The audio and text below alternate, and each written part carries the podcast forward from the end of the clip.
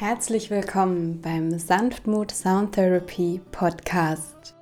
Mein Name ist Katja Schendl und in diesem Podcast teile ich Interviews mit wundervollen Gästen aus der Wissenschaft und Praxis rund um die heilsame Kraft der Musik. Heute zu Gast ist Barbara Claire. Sie ist Schauspielerin und Sängerin in Berlin und mit ihren Improvisationskünsten erschafft sie nicht nur auf der Bühne für die Zuschauer eine Insel, um sich aus dem Alltag zurückzuziehen, sondern auch in therapeutischen Settings, zum Beispiel in Kliniken, gibt sie ihre Spielfreude in Gruppen weiter und ergänzt diese als Musiktherapeutin durch ihre therapeutische Haltung und Arbeitsweise. Außerdem steckt sie Menschen als Impro-Lehrerin in Workshops und Seminaren an, mit ihrer Begeisterung, zum Beispiel in Impro-Songs für Musiktherapeutinnen an der Universität der Künste in Berlin. Und die transformierenden Effekte vom Einsatz der Stimme und der Improvisation sind dort sofort spürbar. In der Folge dreht sich hier alles um die vielfältige Kraft der Improvisation und Musik, die Kombi, die zum wahren Lebenselixier werden kann. Viel Vergnügen mit der neuen Episode. Ja, herzlich willkommen, ihr Lieben. Ich freue mich sehr, heute wieder ein neues Podcast-Interview mit euch zu teilen. Zu Gast ist die wunderbare Barbara Claire. Sie ist professionelle Impro-Lehrerin, sie ist Schauspielerin, Gesangspädagogin und auch Musiktherapeutin. Viele wunderbare Themen kommen hier zusammen und ich freue mich so sehr, dass du da bist. Herzlich willkommen, Barbara. Danke, Katja, für die Einladung. Ja, ich habe ja vor ein paar Wochen, schon wieder über einen Monat her, bei deinem tollen Workshop mitgemacht, ähm, ja, äh, Improvisationstechniken für Musiktherapeutin und war danach so begeistert. Ich habe mich so gut gefühlt wie schon lange nicht mehr, so viel gelacht in der Gruppe, so viel kreativen Ausdruck zusammen erlebt und äh, so irgendwie gleich eine ganz vertraute, kreative Atmosphäre, die sich hier entwickelt hat. Ja. Und ja, es hat mich so begeistert und dementsprechend freue ich mich umso mehr, heute auch nochmal mit dir in den Austausch gehen zu können. Schön, ja, ja. freut mich auch sehr, dass dir das gut gefallen hat. Magst du dich einmal kurz vorstellen und ähm, ja, was hat dich persönlich so motiviert, den Weg der Musiktherapie zu gehen, beziehungsweise wie hast du zu ihr gefunden, aber vor allem auch zur Improvisation? Ja, gerne. Also ich bin nach Berlin gekommen, um eine Schauspielausbildung zu machen. Eigentlich wollte ich nur Schauspielerin werden. Und dann habe ich eine Schule gefunden, die Schauspiel, Gesang und Tanz unter einem Dach unterrichtet hat. Und das Singen war für mich immer schon ganz wichtig. Also ich war als Kind schon ganz früh im Chor und habe das wirklich ganz lange gemacht. Und dann zwischendurch gab es eine Phase, wo ich das nicht mehr gemacht habe, aber irgendwie mit dem Entdecken dieser Schule habe ich so gemerkt, boah, mein Herz geht auf bei der Musik auch und wollte unbedingt an diese Schule. Die hieß damals Stage Fright, wurde damals gegründet von Vera Kammerit, die an der UDK Gesangsprofessorin war oder Gesangsdozentin, ich glaube nicht Professorin und eben auch in ihrer Unterrichtstätigkeit, da sie von der Bühne auch kam, ähm, gemerkt hat, dass sie eben Gesang und Schauspiel und Tanz gleichberechtigt ausbilden möchte. Damals gab es noch nicht Musical als Ausbildungsgang, wobei das auch noch mal ein bisschen anderen Schwerpunkt hat. Ähm, deswegen hat sie sich Leute geschnappt und diese Ausbildung gegründet, diese, diese Schule, Stage Fright hieß die damals. Und ähm, als ich an die Schule kam, gab es die gerade zwei Jahre, glaube ich. Inzwischen gibt es sie leider nicht mehr. Ja, und dann bin ich gestartet und ähm, habe während meiner Ausbildung immer auch schon von Vera damals Schülerinnen zugesteckt gekriegt, sozusagen, wo sie gesagt hat, mach mal, mach mal so die Grundlagen.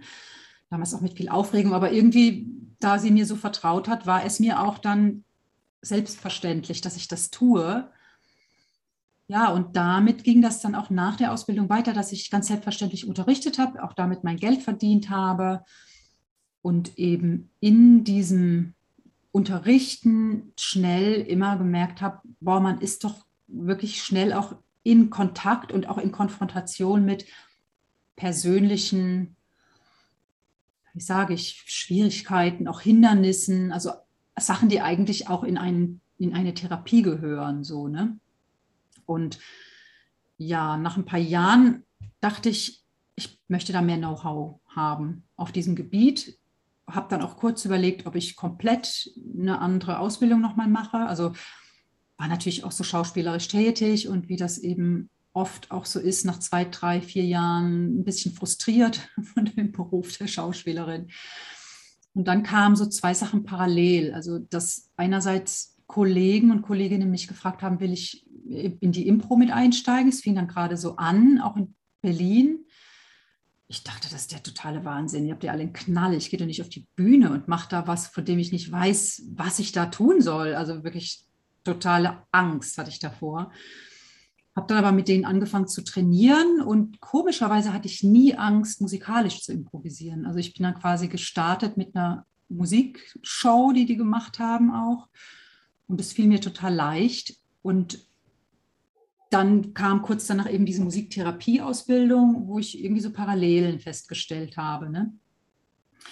ja, und so kam das dann beides in mein Leben. Und äh, ich habe dann überlegt, mache ich irgendwie nur eine Sache, also mache ich nur eine therapeutische Ausbildung, habe aber auch gemerkt, nee, ich brauche die Bühne. Ich will einfach auf der Bühne bleiben. Das brauche ich so für mein Seelenheil. Ja, und dann ähm, ging das halt so weiter, dass ich eben immer parallel zum auf der Bühne stehen in irgendeiner Weise unterrichtet habe, über die Impro-Schule in Gruppen, Impro-Theater, auch privat immer den Gesangsunterricht und nach und nach kamen dann auch so therapeutische Jobs, auch über Leute aus der Impro-Schule, eine Logopädin, die mich ansprach und sagte, sie möchte was für stotternde Menschen anbieten, ob ich mit ihr das zusammen machen will. Das haben wir dann auch ein paar Jahre gemacht, wo ich dann so nach und nach auch diese Potenz dieser Impro-Werkzeuge gespürt habe. Und das war so, auch einen Startschuss, sage ich mal, zu entwickeln, was bei uns jetzt heißt auf der Impro-Webseite bei den Gorillas ähm, Impro in der Therapie. Und wir haben auch inzwischen eine eigene Seite, Regina und ich, äh, therapeutisches Impro-Theater, bieten wir auch Kurse an. Und ähm, das hat gar nichts mit Musik zu tun, auch gar nichts mit äh, Musiktherapie.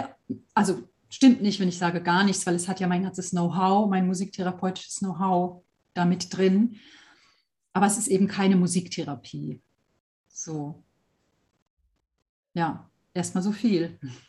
Ja, danke für, dein, äh, für den Einblick in, in deine Laufbahn, wie sich hier alles entwickelt und ergeben hat äh, und du dann eben auch zum Improvisationstheater kamst. Sehr, sehr spannend.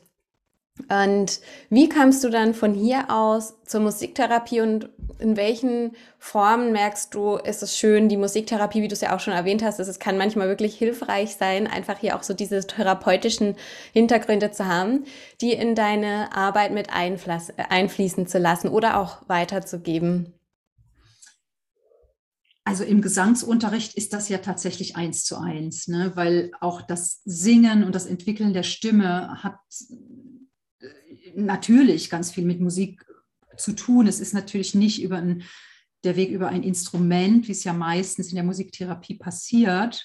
Hm, das Singen ist zwar auch ein Bereich in der Musiktherapie. Ähm, also für mich, ich sage mal, wenn ich mich auf die Musiktherapie fokussieren würde, ausschließlich wäre das Singen mein Hauptfokus aus dem Grund, weil ich finde, dieses an der Stimme arbeiten und mit der Stimme Erfahrungen machen, auch dieses den, den Raum, den man damit füllen kann oder die inneren Räume, die damit auch gefüllt und angeregt werden, das ist nicht vergleichbar mit nichts anderem. Ich finde, das ist so, da, da sind wir einfach so pur mit allem, was wir jemals erlebt und erfahren haben. Und sei es ganz früh und so zugeschüttet, dass wir davon nichts mehr wissen im, im Kopf, kognitiv, aber wir spüren es noch. Unsere Zellen haben das alles drin. Und das finde ich einfach großartig, auch in der Musiktherapie. Also, dass das eben so auch an ein frühes Bewusstsein anknüpft, was ja schon im Mutterleib entsteht, weil unser Ohr ja das erste ist, was ausgebildet ist. Also von daher finde ich die Musiktherapie wirklich was ganz, ganz Kraftvolles und Starkes und habe da auch große Hochachtung für, also ich kenne ja auch einige Musiktherapeuten, Musiktherapeutinnen, finde das toll. Ich merke nur für mich, dass für mich die Gruppenmusiktherapien anzuleiten nicht so spannend ist. Ich, ich, zünde da nicht sozusagen. Ja, meine Leidenschaft ist größer jetzt bei so Sachen, die du auch erlebt hast. Ähm, improvisatorisch einen Song zu entwickeln, auf Basis auch von bestimmten Strukturen, die man erstmal auch verstehen muss und verstehen kann. Ne, das ist ja nichts, was man so eins zu eins in die Therapie hebt. Ne? Also da ist ja schon mal so ein Basiswissen auch nötig. Aber was durchaus auch im Verlauf von so einem, manche Leute kommen ja über mehrere Jahre auch in so einen Gesangsunterricht, kann das dann, wenn die Grundlagen stehen und das Grundverständnis auch für, für eine Liedstruktur, kann das ein Thema werden, dass man eben eigene Lieder entwickelt oder eigene Befindlichkeiten in Worte fasst und ich das begleite auf dem Instrument. Und das finde ich wiederum, und da sind wir wieder bei dem Kurs, den du mitgemacht hast, bei den Möglichkeiten, die das bietet in der Kombination Impro, Musiktherapie was kann man als Musiktherapeut damit tun? Ja, faszinierend. Also ich äh, kann es nur von mir aus äh, auch nochmal bestätigen, was du meintest mit der Stimme, dass man da wirklich, ähm, so ging es mir jetzt bei deinem Kurs, ähm, neue Facetten der eigenen Stimme wiederentdeckt, indem man hier einfach in, in neue ähm, Rollen auch reinschlüpft, ne? mal gemeinsam auf der Bühne ist, mal im Background, Background, mal im Vordergrund oder einfach gemeinschaftlich was kreiert mit neuen Tönen, die man dann von sich gibt, die man so vielleicht von sich auch noch nicht kannte. Also, also es ist so eine spielerische Herangehensweise und ähm, ja, also wie du es auch schön bebildert hast, diese inneren Räume, die man hier entdeckt, das ist unglaublich spannend, finde ich. Und ja, macht sehr, sehr viel Spaß. Ja. Und hat gleichzeitig eben auch noch einen, einen, therapeutischen Effekt, vielleicht wenn es nicht mal im Vordergrund steht, aber ist ja auch ein nice to have, ne, so nebenbei. Und ähm, ja, also wirklich äh, toll, wie hier Impro und Musik sich treffen kann. Und es war ja auch noch ein Pianist dabei. Ich finde, das hat auch noch mal irgendwie wie so eine gewisse Würze mit reingebracht. Also es ist schon ähm, sehr, sehr vielfältig auch. Ja. Ja, der Pianist ist natürlich ein ganz, ganz wichtiger Faktor in dem Ganzen. Ne? Also der Andres ist ja ein wunderbarer Pianist, der eben auch die Impro gut kennt und der auch viel malt eigentlich mit seiner Musik. Ne? Mhm. Absolut, ja.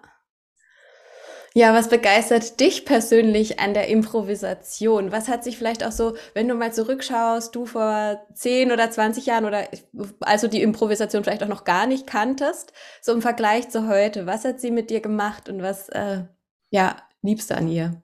Ja, das ähm, ist natürlich ne, es wird man oft gefragt, so werden wir jetzt ganz andere Menschen. Ich weiß ja nicht, wie ich mich entwickelt hätte, wenn ich, wenn ich die Impro nicht gehabt hätte. Also vieles, glaube ich, ist einfach auch Entwicklung, die man sowieso macht als Mensch, wenn man einen künstlerischen Weg geht, weil ich glaube, die Kunst lässt einen gar nicht sich nicht entwickeln. Also irgendwie macht die ja permanent was mit einem. Aber die Improvisation und was mich nach wie vor, nach diesen vielen Jahren, die ich das mache, fasziniert und begeistert, ist tatsächlich dieses im Moment sein müssen, auch mit den Kollegen auf der Bühne. Es funktioniert sonst nicht. Also wenn ich schon meine Ideen vorformuliere im Kopf und dann meine, äh, meine Kollegen dazu versuche zu bringen, das, zu, das mitzuspielen, das ist sperrig und das ist auch nicht schön für die Kollegen und Kolleginnen. Und ähm, das Schönste ist wirklich, wenn man sich dem, dem Fließen, dem, wie es heute so sagt, dem Flow überlässt. Und wir haben natürlich auch über die Jahre uns viel dramaturgisches Know-how angeeignet. Also wir machen nicht irgendetwas und was uns gerade so in den Sinn kommt, sondern wir haben schon auch dramaturgisch ein ziemlich gutes Näschen inzwischen, ne? dass wir wissen, wie Geschichten funktionieren und was gut ist und dass Überraschungen wichtig sind in der Geschichte. Da sind wir natürlich sehr, sind unsere Antennen sehr offen für. Und das ist nach wie vor einfach begeisternd, ja, wenn man so merkt, wow, ja, genau, der Kollege hat eine tolle Idee und super, ich gehe mit und dann nehme ich es wieder in die Hand. Dieses ständige Abwechseln von Verantwortung übernehmen und aber auch mal dem anderen die Verantwortung übergeben. Also dieses Führen und Folgen, das ist ja etwas, was wir Menschen doch mühsam lernen müssen, ja, weil es eben mit Verantwortung übernehmen zu tun hat. Und das durchdringt einen ja durch und durch. Also das äh, ist etwas, was wir, glaube ich, alle einfach lernen müssen im Leben, auf die eine oder andere Weise Verantwortung zu übernehmen. Und der eine macht es halt, der andere macht es nicht. Und ähm, die Impro bietet viele, viele Möglichkeiten, das zu trainieren und zu üben. Und das ist tatsächlich etwas, das erlebe ich auch bei Schülern und Schülerinnen, das sickert ins Leben. Ja, dieses, dass man einerseits flexibler wird, auch mal Dinge zu lassen und den anderen, dem Partner oder dem, dem Kollegen oder halt die Person, mit der man gerade eng zu tun hat, auch mal ein Stück Führung zu übergeben aber eben auch einzutreten für die Verantwortung zu übernehmen und ähm, selber mal anzuführen, so eine Situation.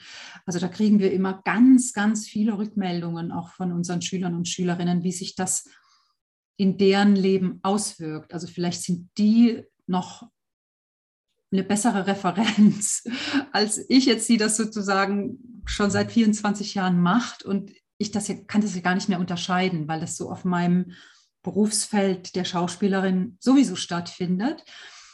Aber die Menschen, die zu uns in die Kurse kommen, die sind ja meistens keine Schauspieler, sondern die sind irgendwas anderes. Polizisten, Büroleute, Rechtsanwälte, Pfarrer, also wirklich ganz, ganz, ganz unterschiedlich, Studenten, ähm, es ist alles dabei. Und wenn die uns erzählen, was das mit ihnen macht, auch in ihrem Beruf, dann finde ich das total faszinierend, ne? dass dieses Akzeptieren, sind ja grundsätzlich diese Werkzeuge, akzeptieren, ähm, dann eben dieses Vertrauen in die eigenen Ideen, in die Ideen der anderen, auch führen und folgen, ist ja ein ganz, ganz wichtiges Element in der Improvisation, wie sich das aufs menschliche Miteinander auswirken kann. Also es ist schon, würde ich sagen, in diesen Kursen ein bisschen eine bessere Welt, die wir da kreieren, weil die Wertschätzung ist die Basis, also die gegenseitige Wertschätzung der Ideen und dessen, was jeder reinbringt, ist erstmal die grundlegende Voraussetzung und Basis für das Miteinander ins Spielen kommen.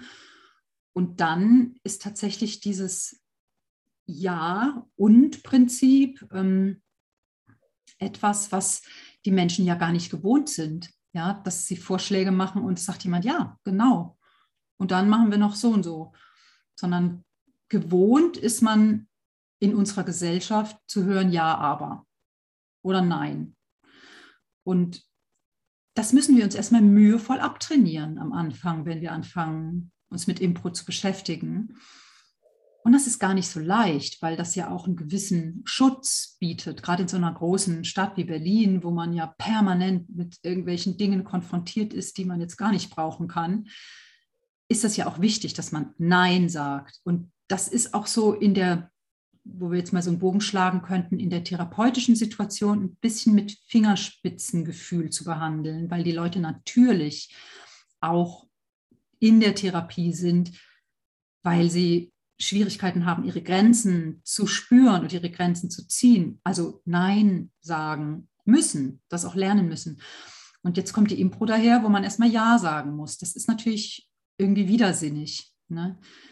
Und ähm, deswegen glaube ich, dass es wichtig ist, wenn man Impro im therapeutischen Kontext anbietet, dass man eine therapeutische Ausbildung im Hintergrund hat nicht einfach sagt, oh, ich bin doch Impro-Spieler, ich kann das doch anleiten, ich gebe doch auch Workshops, ich mache das jetzt auch mal so für Leute, die Therapie brauchen, weil die Impro an sich ist noch keine Therapie, sondern das Therapeutische entsteht ja durch das, wie ich die Leute da durchführe, ja, oder wie ich auch wach bin für Prozesse oder für Sachen, die passieren, die ich dann beim nächsten Mal berücksichtigen muss und so. Genau, wie war deine Frage? ich habe gerade irgendwo anders hin, bin ich woanders hin gelandet. Macht gar nichts. Ich finde das äh, total spannend, was du. Also meine Frage war ursprünglich, was sich bei dir verändert hat, dadurch, ja. dass du Improvisation kennengelernt hast. Aber ich ja. finde es äh, total interessant, wo die Reise jetzt auch so hingegangen ist. Ja. Weil gerade das Thema Führen und Folgen finde ich auch total spannend und so Zeitgeist gerade. Ja. Ist, äh, ja, absolut. Das ist total modern auch, ja. Bei vielen fällt es von Natur aus so leicht zu mhm. führen und wiederum anderen ist das wirklich äh, irgendwas ganz, huh, ne, irgendwie alle Fenster zugehen sozusagen genau, und äh, genau. die, die eigentlich lieber folgen und hier ja irgendwie mal beide Varianten kennenzulernen, das ist ähm, ja auch toll irgendwie, weil ich glaube, es braucht ja beides. An der einen oder anderen Stelle führen zu können, sich das auch zu trauen ähm, und aber auch in gewisser Weise auch eben anderer Führung, je nachdem mal so, ja, aber was, wie, wie hast du das im Improvisationstheater erlebt, wenn dann auch verschiedene Charaktere aufeinandertreffen, wie hier so die Dynamik auch entsteht, gerade was Führen und Folgen angeht, aber ja vielleicht auch in anderen Lebensthemen, die irgendwie gerade aktuell oder bei den Menschen präsent sind? Das ist auf jeden Fall etwas, was man gut begleiten lassen muss. Ne, das ist, ich sage mal, eine Gruppe, die sich einfach nur trifft zum Trainieren, wird nicht sehr weit kommen, wenn sie immer so nur im eigenen Saft schmort. Denn man braucht immer diesen Blick von außen. Denn ähm, so wie du schon sagst, es gibt so diese Naturen, die gewohnt sind zu führen und es denen auch leicht fällt. Und es gibt die Naturen, die eher folgen möchten. Und da kann man immer wieder jetzt auch den Bogen schlagen zur Therapie. Eine gelingende Beziehung, gut, das hat jetzt erstmal gar nichts mit Therapie zu tun, es ist halt oft auch Therapiethema. Eine gelingende Beziehung braucht, dass das ein ständiges Wechselspiel ist zwischen den Beziehungspartnern, Führen und Folgen. Und deswegen ist das wichtig, dass ich das beides lerne und trainiere und was festfährt. Und bei uns in der Gruppe war es eben auch so und ist auch immer wieder so, dass sich bestimmte Charakterzüge, sage ich mal, so, so festfahren, ja, und ähm, man immer wieder auch den Blick von außen braucht. Wir hatten ganz lange den Blick von außen von einem ganz tollen Lehrer aus Amerika, Randy Dixon, der uns wirklich weit gebracht hat oder viel, viel weiter gebracht hat. Ähm, die Impro war in den Anfangsjahren in Deutschland hier sehr äh, nur fokussiert auf das Komödiantische. Und Randy Dixon hat halt im Hintergrund eine eine, ein Studium in Mythologie und Psychologie und ähm, das öffnet ganz andere Türen, ja, auch in die menschliche Seele. Und er ist immer daran interessiert an der Wahrheit des Menschen und am Persönlichwerden auf der Bühne. Und das war sehr herausfordernd für uns auch. Es hat durchaus auch therapeutischen Charakter. Diese Sitzungen da mit ihm, wir sind dann immer so wochenweise mit ihm weggefahren und das war teilweise echt heftig, was da auch abging, so unter uns. Und ähm, später waren es dann auch mal Supervisoren, die wir eingeladen haben. Also man muss schon immer wieder auch bereit sein, an sich und den Strukturen zu arbeiten und da was aufzugeben. Also das ist dem Menschen immanent irgendwie, glaube ich, dass man immer gerne auch dann mal was so verfestigt und so ist es jetzt und so bleibt es jetzt für alle Ewigkeit. Mhm. Und da immer wieder sich auf den Prüfstand zu stellen oder auch stellen zu lassen und zu gucken, ist das noch angemessen oder passt das auch zu uns? Oder wollen wir das überhaupt so? Das erfordert schon eine Bereitschaft auch äh, zum Loslassen und zum sich weiterentwickeln.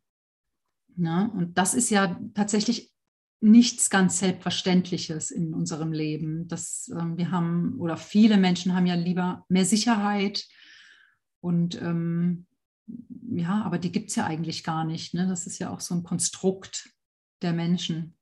Ja, total. Und, äh, das ist, glaube ich, auch beim Improvisationstheater so den Punkt, so dieses Sicherheitsbedürfnis mal loszulassen für diese Freiheit, die man dann ja in dem Spiel auch findet. Richtig. Ja, aber interessante ähm, ja, Supervisoren und ähm, ja, Lehrer hattet ihr da auch an eurer Seite? Gibt es da Erkenntnisse oder auch Erlebnisse aus den ähm, Wochen und ähm, Stunden, die ihr miteinander verbracht habt, die du gerne teilen möchtest, die dich persönlich besonders weitergebracht haben?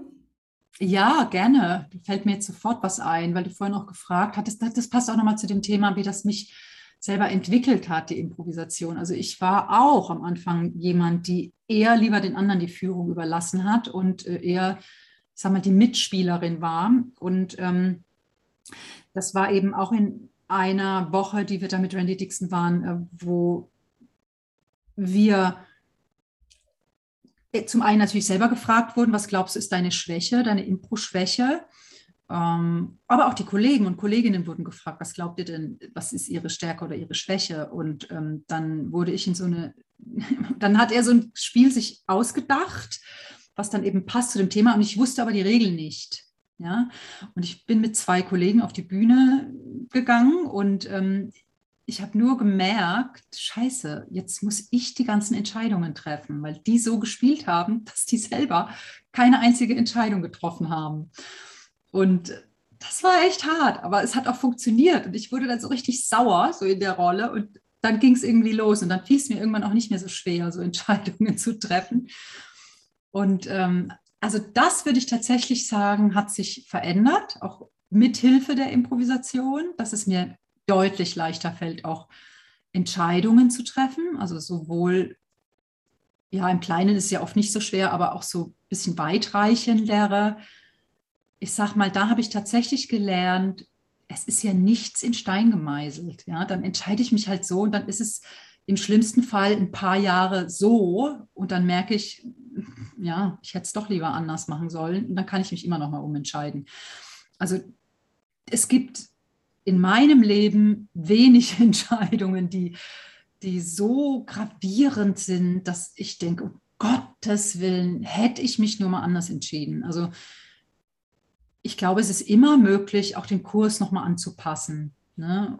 Und das erlebe ich bei vielen Menschen, mit denen ich arbeite, sei es im Einzel- oder im Gruppenkontext. Im Einzel merkt man es natürlich doller, die wahnsinnige Angst haben, so größere Entscheidungen zu treffen, weil sie denken, sie können sich nie wieder umentscheiden. Ne? Oder weil sie fürchten, äh, dass sie daran dann so gemessen werden und ähm, man ihnen nichts anderes mehr anvertraut als jetzt nur das, wofür sie jetzt stehen. Also das ist schon verrückt. Also das scheint auch irgendwie an unserem Bildungssystem oder an unserer Kultur zu liegen. Ich weiß es nicht, das habe ich noch nie so genau beforscht und unter die Lupe genommen. In anderen Kulturen ist es sicher anders. Aber das ist tatsächlich etwas, was ich immer wieder erlebe, auch bei, bei Leuten, mit denen ich arbeite. Ja. Und auch so, was du meintest, dass es dann irgendwann dir gar nicht mehr schwer fiel mit den Entscheidungen. Es ist ja, ja. auch schon ein Stück weit ähm, eine Gewohnheitssache, ne? Also Richtig. Also trainierbar, ja, äh, scheinbar, ja. So ist es, genau. Genau, ja, das ist sehr schön, wie du das äh, formulierst. So ist es. Also das gibt ein Feld, also die Impro bietet an der Stelle auch ein Feld, das zu üben, ja, Entscheidungen zu treffen und zu erleben, passiert nichts Schlimmes. Also klar, man kann das nicht so eins zu eins aufs Leben übertragen, aber trotzdem dieser Mechanismus des Tuns, des Entscheidens, der kann sich trainieren und der ist übertragbar. Ja.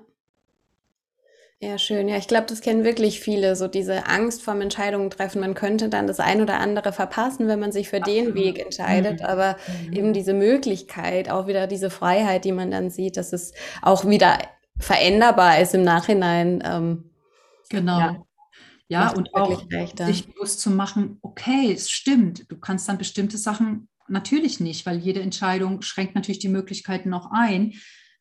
Aber wiederum würdest du das nicht erleben, wenn du diese Entscheidung nicht triffst. Weil wenn du dich immer nicht entscheidest, dann, dann kommst du überhaupt nicht in dieses Feld, wo mal richtig das Leben, sage ich mal, sich zeigt, wenn du dich klar entschieden hast für etwas und sei es nur für den Moment.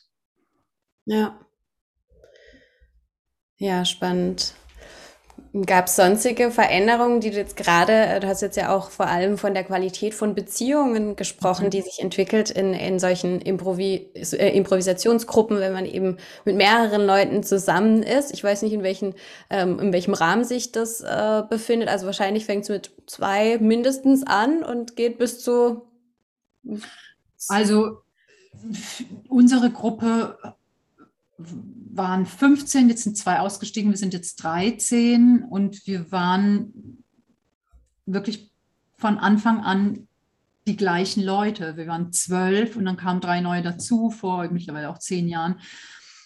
Ich glaube, das ist schon eine ordentliche Größe für so eine mhm. Gruppe. Mhm. Also das ist schon, wenn man so sich umschaut in der Impro-Szene, sind die Gruppen oft kleiner. Ähm, beziehungsweise wenn Gruppen ähnlich groß oder größer sind, sind sie meistens hierarchischer geführt.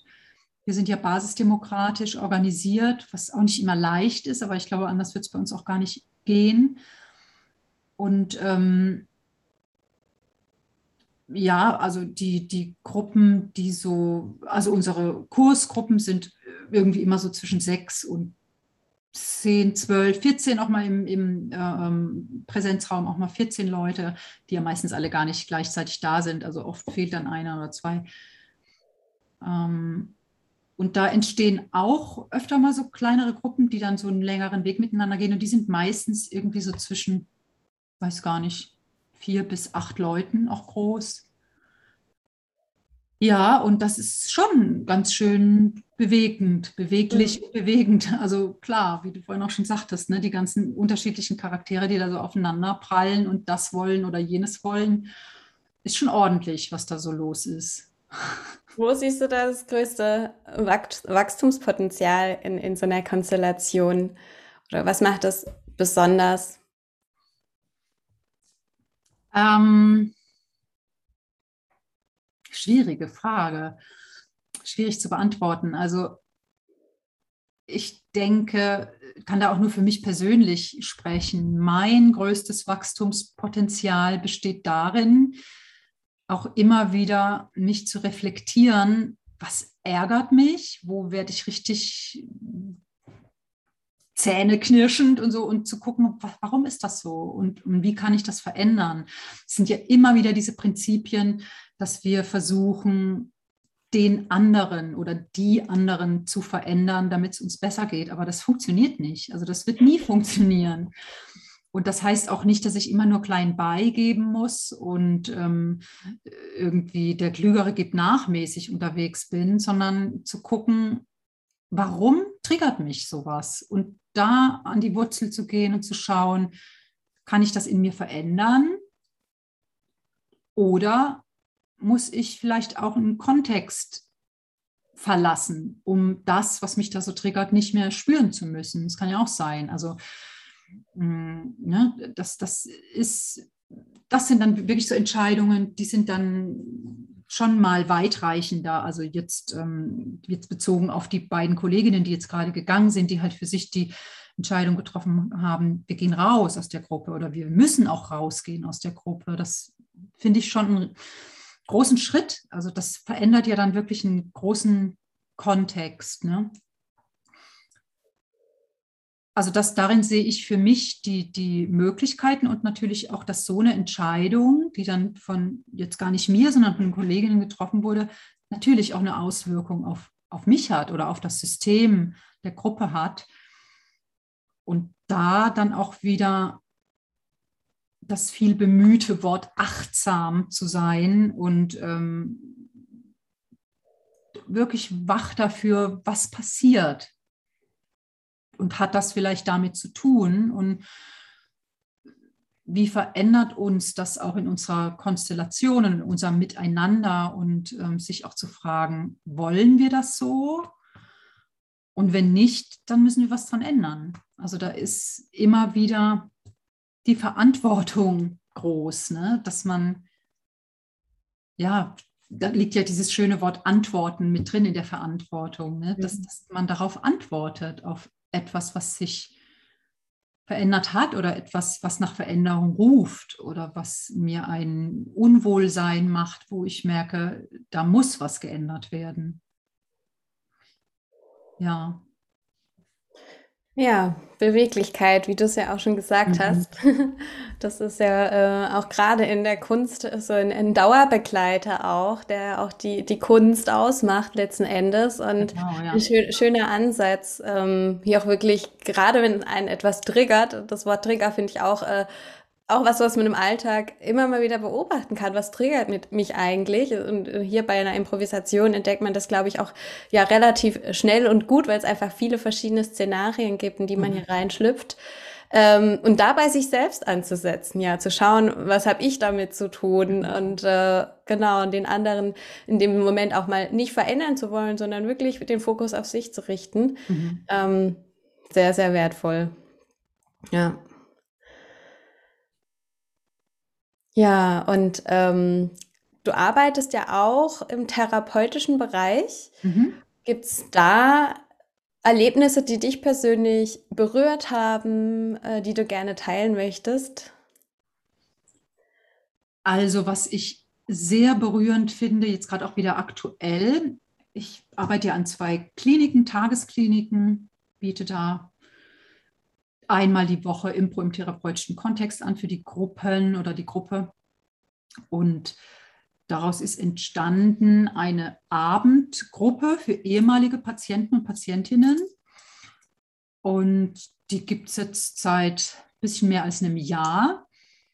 Und wie die sich verändern und entwickeln, das finde ich einfach unglaublich toll. Also wie die zum einen natürlich sich aus dieser sehr tiefen Phase, in der man natürlich steckt, wenn man an so eine Klinik geht, sich rausentwickelt haben und aber auch, wie die Freundschaften geschlossen haben und wie diese Freundschaften, die zum einen über dieses gemeinsame therapeutische Erleben, aber auch über die Impro, über dieses gemeinsame Impro-Erleben sich entwickelt und entfaltet, das ist faszinierend, das ist total. Und ich kann denen immer wieder nur sagen, boah Leute, ihr seid so toll geworden, auch in dem, wie ihr das macht, was ihr da macht, weil die sich auch trauen, so persönlich zu werden dann in Situationen auf der Bühne. Ne? Also das ist, äh, das ist einfach toll. Also wie die dann, weil ich kenne ja dann auch einige Sachen so aus ihrem Background und wenn das dann so auftaucht, so, das ist schon stark. Also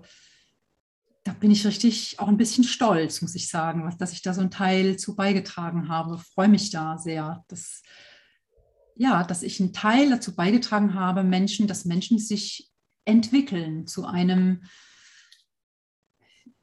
wie soll man sagen, in ein besseres Leben hinein, es klingt sehr blumig, ähm, aber ist ja so, also die, die für sich sich entfalten, zu einer Größe kommen, auch zu einer Gesundheit, also ich finde, was Schöneres gibt es gar nicht, als dass man zu sowas beiträgt. Also das war mir auch ein großes Anliegen, neben diesem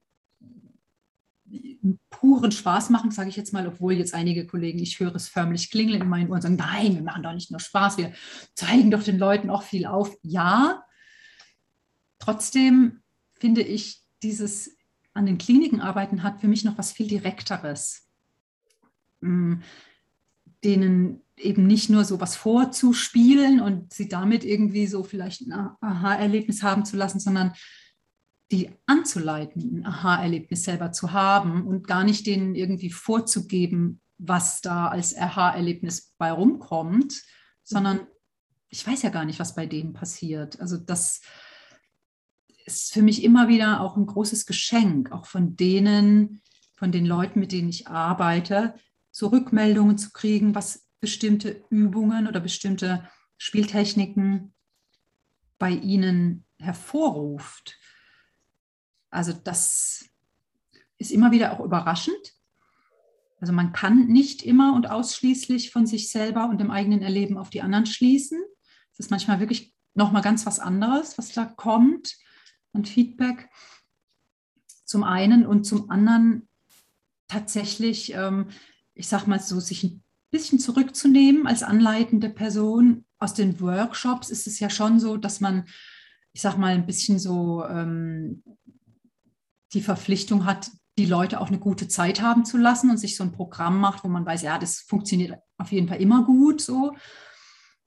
Und in der Therapie ist es ja so, dass du viel mehr dich dem Prozess auch anvertrauen musst. Ne? Und, und du kannst nicht so viel vorgeben oder musst auch nicht so viel vorgeben. Ähm, heißt aber, dass man natürlich auf eine ganz andere Weise wach sein muss für das, was möglicherweise bei den Leuten auch, sind wir wieder bei dem Wort, getriggert wird und passiert.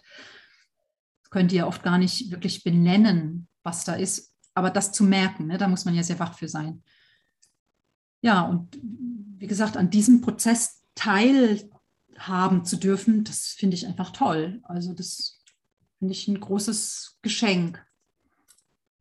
Ja, wunderschön. Ähm, weiß gar nicht, wo ich anfangen soll, aber ich finde auf jeden Fall schon mal, es hat einen so nachhaltigen Effekt, wenn man dann auch spürt, wow, also über die Sitzung hinaus nehmen die Teilnehmer das mit und ähm, verbinden sich untereinander, knüpfen Freundschaften, wenden das für sich an, haben Spaß daran und ähm, gleichzeitig kann es so heilsam sein und ähm, ja, also das ist auf jeden Fall, finde ich, ein äh, toller Effekt und sehr berührend. Und ähm, ja, auch diese Selbst- und Fremdwahrnehmung finde ich unglaublich spannend. Schön, dass du das auch nochmal ansprichst.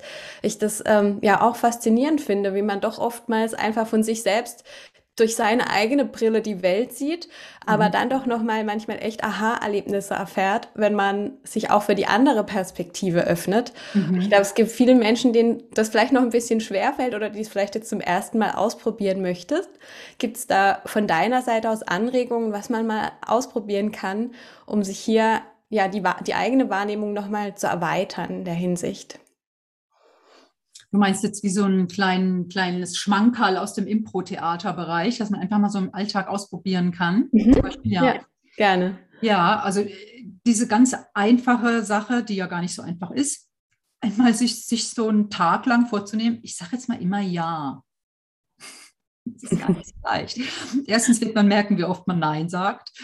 Und ähm, man muss ja auch gar nicht laut ja sagen, sondern das kann ja auch so ein inneres Ja sein. Ja, also da gibt es ganz viele Situationen, bin ich sicher. Also das weiß ich auch aus eigener Erfahrung, wo man herausgefordert wird dann so im Alltag. Ja, also das, das ist erstaunlich, wie oft man doch Nein sagt. So im, auch ich als Impro-Spielerin nach so vielen Jahren sage auch oft noch Nein. Und das ist eben so. Punkt. Also das ist auch gar nicht schlimm oder schlecht. Es geht ja wirklich immer nur darum, dass man das mitkriegt und erfährt und ja, haben wir jetzt schon auch mehrmals gesagt, dann das andere eben auch sein und entstehen lässt.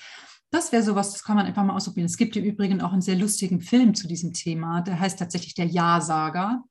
Ich glaube, da haben die auch dieses Impro-Prinzip ein bisschen auf die Spitze getrieben und auf die Schippe genommen. Da verändert sich das Leben eines Menschen grundlegend weil er eben anfängt, nur noch Ja zu sagen zu allem. Das, ähm, ich meine, die Botschaft unterm Strich ist, sag auch Ja zu deinem Nein. Das ist schon auch wichtig im Leben. Man kann nicht nur grundsätzlich immer Ja sagen. Das geht nicht. Ja, das nehme ich heute auch mal mit in meinen Tag. Mal schauen, was dabei rauskommt. Ja. Kannst mir gerne mal rückmelden. Ja. Wie cool. Ja, vielen, vielen Dank für all die spannenden Einsichten und ähm, ja, Horizonterweiterungen. Gibt es sonst noch was, was du gerne den Hörern mit auf den Weg geben möchtest? Dass sie gerne auch mal in eine Vorstellung von den Gorillas, von uns Gorillas kommen sollen. Und zum Beispiel jetzt am, oh, das ist ja jetzt schon relativ kurzfristig, am Freitag gibt es Barbaras Bar. Das ist meine Bar. Mhm. Das ist ein Format, wo viel gesungen wird das äh, habe ich mir so kreiert, damit da eben schön viel Musik auf der Bühne ist. Aber auch sonst ist Impro-Theater auch mal anzugucken. Auch vielleicht gerade so, wenn man jetzt diesen Podcast gehört hat und ein paar Sachen zu erfahren hat, durch die Impro-Brille mal so einen Blick auch mitzunehmen in so eine Vorstellung. Ist immer eine gute Sache, mal eine Vorstellung zu besuchen. Jetzt ist ja auch bald Weihnachten, man kann auch mal so einen Workshop von uns verschenken, so einen Wochenend-Workshop oder so. Also gibt es auch auf unserer Website viel zu entdecken. Ja, super. Die Webseite packe ich auf jeden Fall in die Show Notes als Link. Dann kann man sich hier Danke. einmal durchschauen und äh, ja, auch mal was ausprobieren davon. Schön, Katja. Vielen, vielen Dank. Ja, zum Abschluss stelle ich immer noch eine Überraschungsfrage. Ja. Darf ich die auch stellen? Natürlich, ja damit. Super. Dann ähm, kannst du dir jetzt einmal vorstellen, du bist an einem wunderschönen Ort, an dem du noch nie zuvor warst. Mhm. Und nimmst hier die Formen wahr, die Farben, die Bewegung. Und dann siehst du ein wunderbares Gebäude und bist schon ganz neugierig, was sich darin verbirgt. Läufst auf es zu und siehst dann ein Schild, worauf Musikapotheke steht. Mhm. Und du betrittst den Raum, öffnest die große Türe und schaust dich auch hier einmal um, nimmst die Formen, Farben, Bewegungen wahr. Und dann kannst du dir an der Theke nun in ein Apothekerfläschchen, diese braunen Vintage-Apothekerfläschchen, einen Song abfüllen lassen, ein Musikstück, das dir jetzt gerade in diesem Moment gut tut. Welches oh. Musikstück würdest du dir abfüllen lassen? Da fällt mir als erstes ein Gracias a la Vida in der Version von Mercedes Sosa. Ich weiß nicht, ob du das kennst, es ist auch schon etwas älter. Danke dem Leben. So schön. So schön. Ja, werde ich nachher auch reinhören und das auch gerne in die Show Notes packen, weil ich finde, das ist eine sehr positive Anregung, ein positives Musikstück. Ganz toll. Ja, tut bestimmt einigen gut. Das ist bestimmt so, ja. Ja, danke. Gracias a la vida.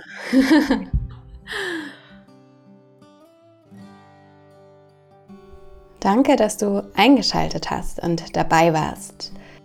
Alle Links zu Barbaras Profilen findest du in den Show Notes. Viel Freude beim Ausprobieren und wenn dir die Folge gefallen hat, dann teile sie auch gerne mit deinen Liebsten. Auf Apple Podcasts kannst du gerne ein paar Zeilen hinterlassen, was die Folge dir mitgegeben hat, was du für Erfahrungen gemacht hast und auch gerne ein paar Sternchen dalassen. Alles Liebe für dich und bis dahin, deine Katja.